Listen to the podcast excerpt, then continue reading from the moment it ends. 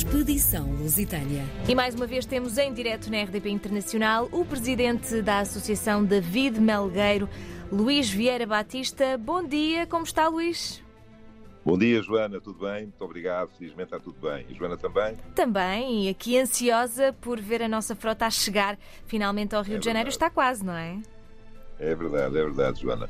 Eles depois de Salvador, eh, onde chegaram, eh, vindos depois daquele grande problema lá em Recife, como Uhum. sabemos, já tivemos eh, comunicado aos nossos ouvintes a dificuldade que foi. Eh, portanto, tiveram um, um momento bastante simpático. Isto tem sido realmente uma, uma situação recorrente em todos os sítios onde chegam.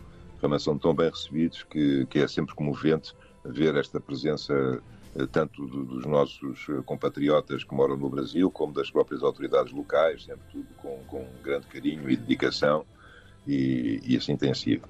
Eh, Em Salvador, aproveitaram também para hum, estabelecer algumas eh, situações de, de preparação para ficarem eh, no regresso lá na- naquele mesmo porto, uma vez que, como eu já tinha dito antes, o regresso a Portugal vai ser feito, portanto, faseado, uma Uhum. vez que, devido às condições meteorológicas, não é possível os, os veleiros eh, começarem a viagem logo assim que saírem do Rio de Janeiro em direção a Portugal, e, portanto, eles têm que ficar cerca de três meses eh, eh, parados no, no Porto, eh, em Salvador. E, logicamente, que para isso tem que haver normas de segurança, condições de, de permanência garantidas e, e aproveitaram para tratar isso agora, para que quando chegarem lá de novo, daqui assim a umas semanas, eh, já esteja tudo tratadinho. E dali saíram para, para Vitória. E Vitória é, neste momento, portanto, o, penúltimo porto antes de chegarmos ao Rio de Janeiro. Eu só vou dizer que foi muito bonita esta viagem, porque, embora eles estivessem um bocadinho constipados, devido à, à presença dos ares condicionados, que foi, foi uma coisa que já não estavam habituados quando, quando andam quase há três meses nos navios, nos, nos veleiros, sempre com aquele ar puríssimo no mar, de repente entram em sítios onde as diferenças climatéricas são bastante grandes e, e ficou toda a gente assim um bocadinho eh, afetada por isso. Mas eh, pronto, entretanto já saíram eh, e, e, portanto eh, está tudo já mais ou menos estabilizado. O que foi muito bonito foi que a meio da viagem, agora entre Salvador e, e Vitória, passaram por um local que se chama o Parque Marinho de Abronhos, que nesta altura do ano é o local onde as baleias se unem para fazerem a sua eh, corte de acasalamento. Hum. Então eles tiveram o privilégio de passar no meio deste ritual, que é assim algo de, de verdadeiramente surpreendente e, e que nos faz mais uma vez sentir eh, o pequenino que somos e o bom que é fazermos parte de um todo e a importância, mais uma vez sublinho isso, a importância de preservarmos os oceanos, porque realmente espetáculos desta natureza nunca poderão ser postos em causa pela nossa atitude predatória, não é? Mas enfim, isto é, é, é por isso que estamos cá nesta viagem, além de tudo mais, é a celebração, mas também é por isso, como sabe, a Joana. E, e portanto, entretanto, eles chegaram a Vitória e foi muito bonito, teve lá a Marinha Brasileira e também esteve a televisão, imagino.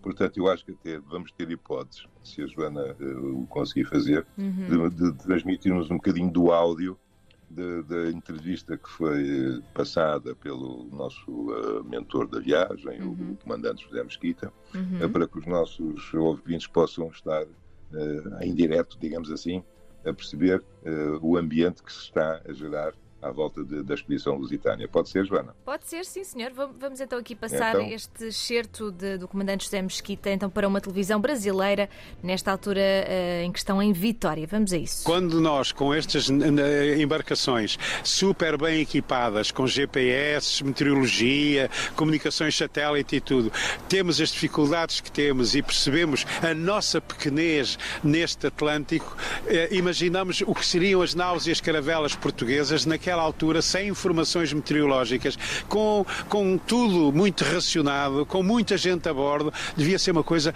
horrível. Um momento mais crítico, mais difícil, que foi a chegada ao Recife. Eu nunca na minha vida tinha visto chuvas tão intensas e tão fortes como vi na, na viagem por mar. Eh, tivemos uma tempestade elétrica no mar, que é uma coisa que assusta.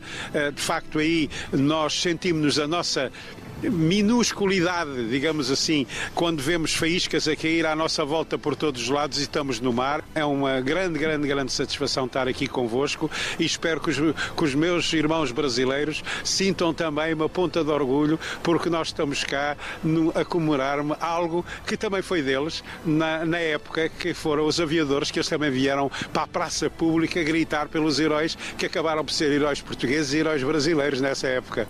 Foram as palavras então do comandante José Mesquita, numa altura em que, está, em que a frota da expedição está em Vitória e amanhã parte para é o Rio de Janeiro, não é, Luís? exatamente, exatamente, Joana, é isso mesmo. Amanhã, dia 17, está prevista a saída em direção ao Rio e eu, na próxima quinta-feira, quando nós falarmos, já, já conto ter uh, notícias uh, muito, muito, muito especiais sobre aquele momento, porque, para quem não conhece, realmente o Rio de Janeiro, para mim, é a cidade mais bonita do mundo, é a cidade maravilhosa, ele tem, uhum. tem um uhum. enquadramento uh, geográfico, em termos paisagísticos, que, que, não há outra. Portanto, há muitas cidades que são bonitas por várias outras razões, claro. até por, pelo aquilo que o homem construiu à sua volta. Mas aqui, a beleza de todo aquele local, aqueles morros, toda, toda aquela vegetação, é uma coisa completamente única. Não é? Então, entrar uh, por via marítima na Baía de Guanabara, ainda por cima vão ser escoltados por alguns navios da Marinha de Guerra Brasileira.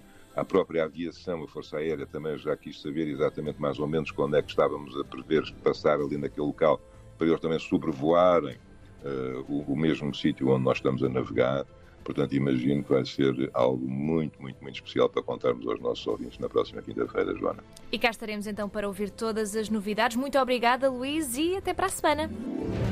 Expedição Lusitânia.